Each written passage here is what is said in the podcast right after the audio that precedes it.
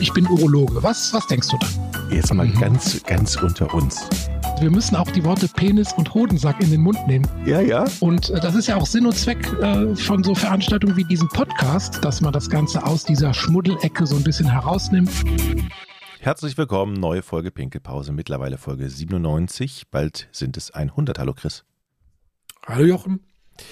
Heute geht es um Corona und mhm.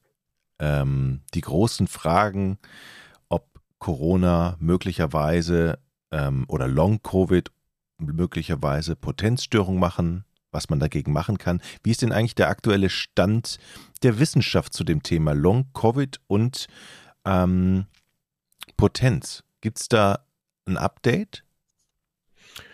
Ja, gibt es schon. Also mittlerweile ähm, gibt es sogar ein eigenes Krankheitsbild, äh, das nennt man SLC, sexuelles Long-Covid. Also praktisch die ähm, Erkenntnis, dass schon Long-Covid ähm, Einfluss auf die Potenz haben kann über verschiedene Faktoren, die können wir oder verschiedene Wege, können wir gleich besprechen. Und das mündet dann tatsächlich auch in Potenzstörungen und die haben dann diesen Überbegriff sexuelles Long-Covid. Also es kristallisiert sich heraus, dass das ein, ein Symptom von diesem Überbegriff Long-Covid sein kann. Ja. Auf welchen Wegen wird die Potenz denn da geschädigt?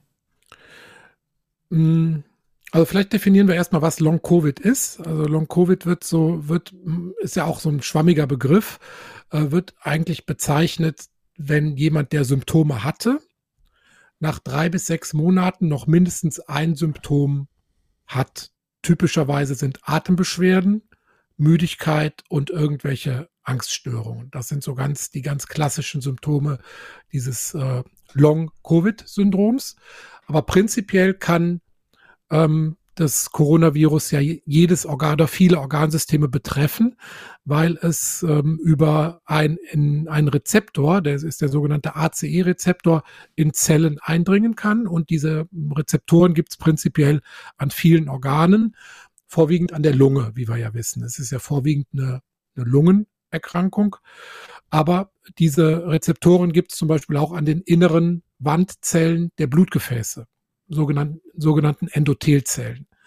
Das heißt also, auch da kann die Viren eine chronische Entzündung hervorrufen und dadurch Durchblutungsstörungen vorwiegend machen. Das ist also sicherlich, wenn wir jetzt von der Potenz reden, der Hauptmechanismus, dass also die Endothelzellen, die inneren Wandzellen der Blutgefäße mit Viren ähm, sozusagen befallen werden und dadurch die Durchblutung im Penis selber ähm, in Mitleidenschaft gezogen wird. Wir haben ja auch schon häufiger hier gesagt, dass der Penis die Antenne des Herzens ist. Das ist ja immer so ein markiger Spruch, weil die Blutgefäße da besonders empfindlich sind. Das heißt, wenn irgendwo im gesamten Körper Störungen auftreten der Blutgefäße durch Verkalkung, Zuckerkrankheit, was auch immer, dann sind oft die Penisgefäße die ersten, die sagen, Moment mal, da stimmt was nicht.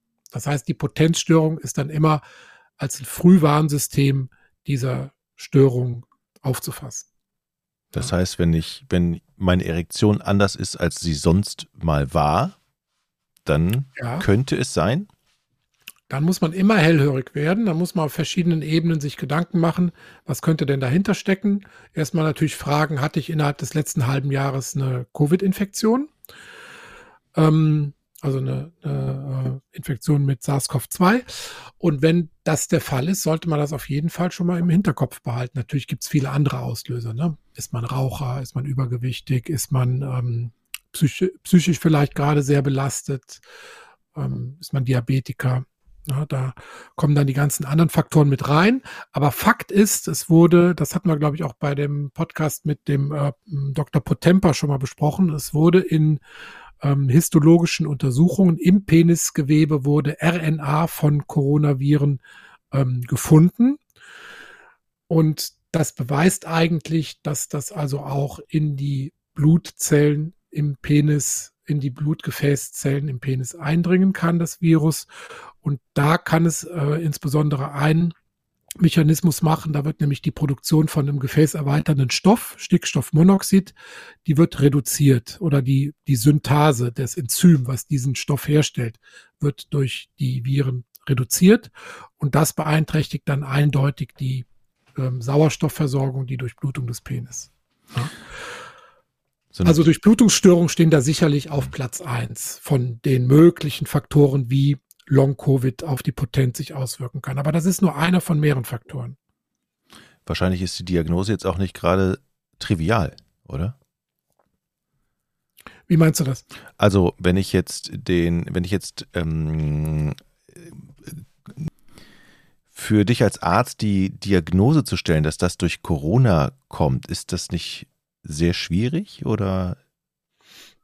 Ja, das ist eigentlich eine Ausschlussdiagnose. Ne? Also es ist ja äh, organisch jetzt noch nicht möglich. Also ich kann ja jetzt nicht bei jedem Patienten dann eine Biopsie aus dem Penis machen und das auf Virus-RNA untersuchen lassen, ähm, sondern ich muss einfach die ganzen anderen Faktoren abklopfen, die damit reinspielen. Und selbst dann kann es ja auch ein Mosaik von Auslösern sein. Ne? Also wir haben ja nicht nur diese Durchblutungsstörung durch die Viren, sondern wir haben auch mögliche andere Einflussfaktoren, auf die können wir jetzt auch noch mal kurz eingehen. Also es mhm. ist einmal neurologische ähm, Sachen. Also äh, das Virus kann ja das Gehirn und auch die Nerven schädigen. Ne, durch, es wurde auch im, in der Gehirnflüssigkeit nachgewiesen, also im Liquor. Ähm, kann also am Gehirn auch zu Entzündungen, Durchblutungsstörungen führen. Und äh, diese ja, kognitiven Defizite schlagen natürlich auch negativ auf die Potenz durch. Da gibt es auch wieder so ein, so ein ähm, Begriff, der sogenannte Brain Fog, also Gehirnnebel, der sich äh, bei Long Covid entwickeln kann, ähm, hat so kognitive Störungen wie Verwirrtheit, Denkträgheit, Konzentrationsstörungen, sowas. Ne? Und äh, das äh, kann natürlich auch die Potenz negativ beeinflussen. Wir haben also auch Störungen im neurologisch und psychiatrischen Bereich. Ja? Und das ist auch immerhin jeder fünfte bis sechste Patient, der Corona hatte, hat diese ich sage jetzt mal, posttraumatische Belastungsstörung auf psychiatrischem Bereich mit ähm, Stimmungsschwankungen, Depressionen, Angststörungen und so weiter. Ne? Dass das dann natürlich die Potenz beeinflusst, ähm, liegt ja mehr als auf der Hand. Sind das Sachen, die gut äh, behandelbar sind, dass die in den Griff, dass man die in den Griff bekommen kann? Ähm, es gibt Hoffnung. Und zwar, jetzt musst du gut zuhören. Ähm, Mache ich immer. Viagra gegen Corona. Ah, okay. Ist äh, tatsächlich in der, in der ähm, Diskussion. Es wird also erforscht.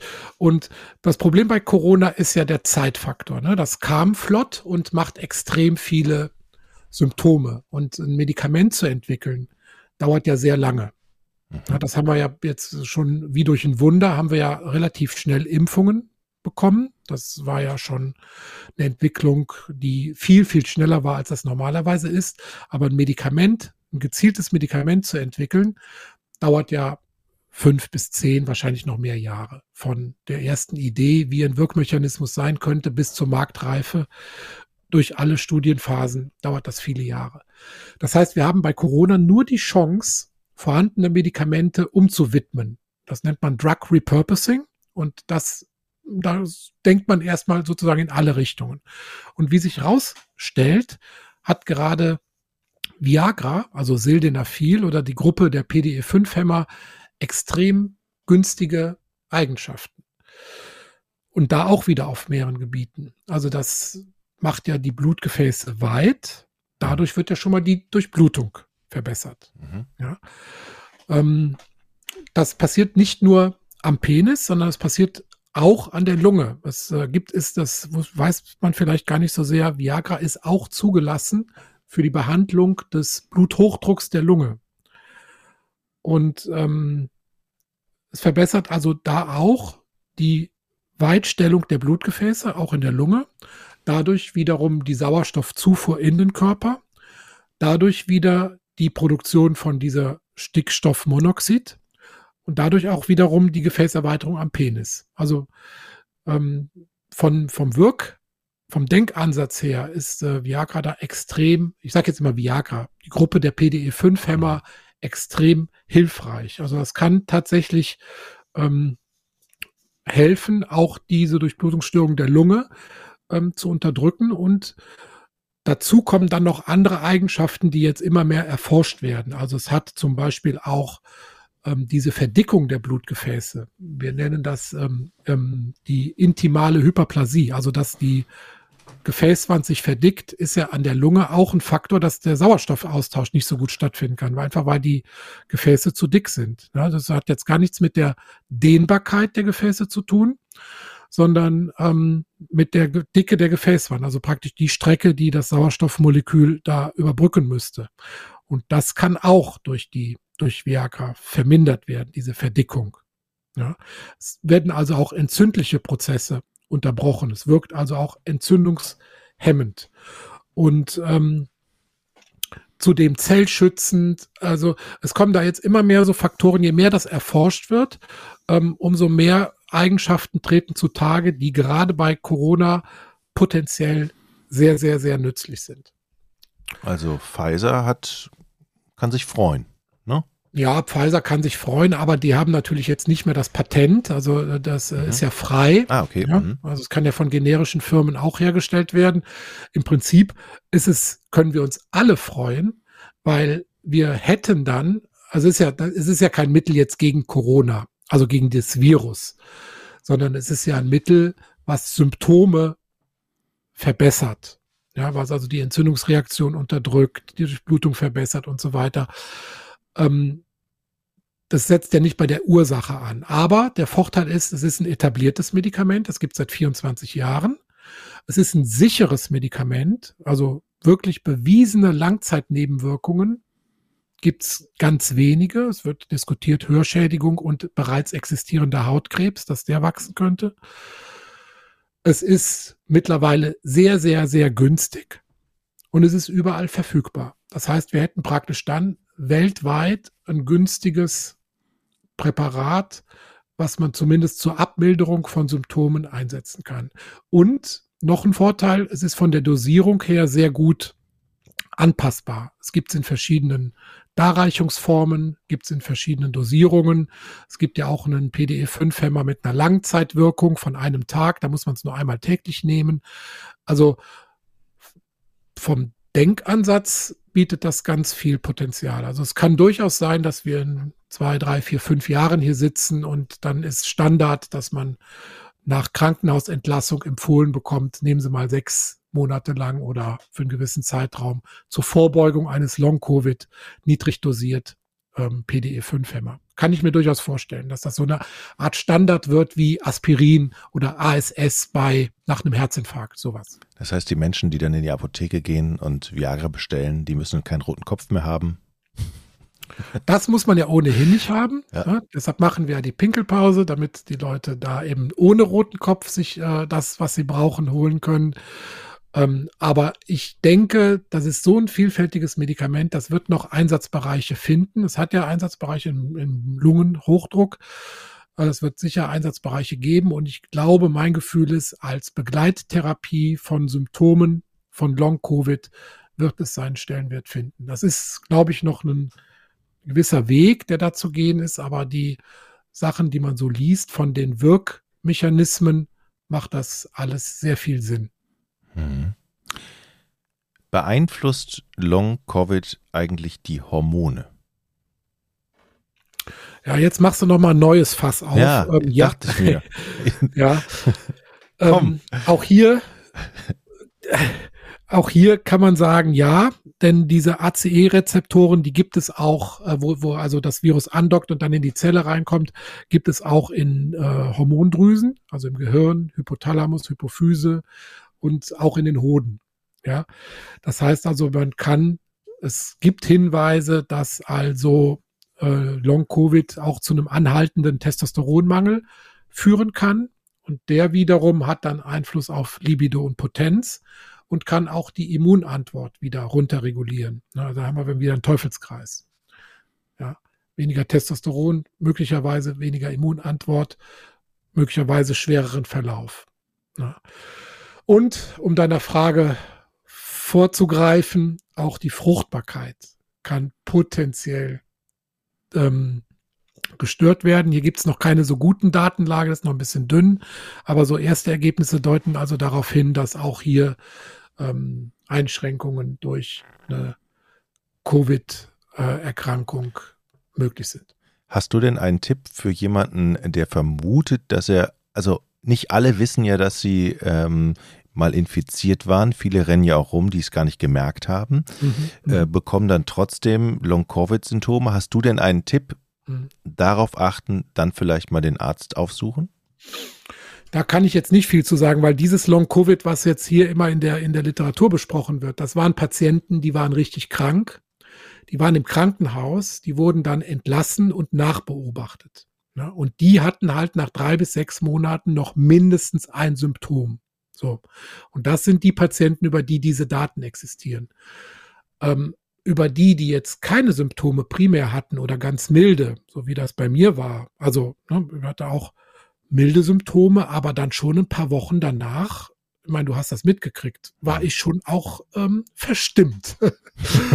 Und ich würde das jetzt nicht als Long-Covid bezeichnen, aber ja. ich sehe da schon irgendwie einen Zusammenhang. Und ähm, da gibt's aber äh, also ich glaube, diese Patientengruppe, da würde ich mich jetzt äh, in irgendwas versteigen, darüber was zu sagen. Also ich kann mich nur auf die Daten berufen, die vorliegen und das waren halt schwer, schwerst erkrankte, ähm, akutes Covid und dann Symptome eines Long-Covid. Und zu denen gibt's halt diese Daten.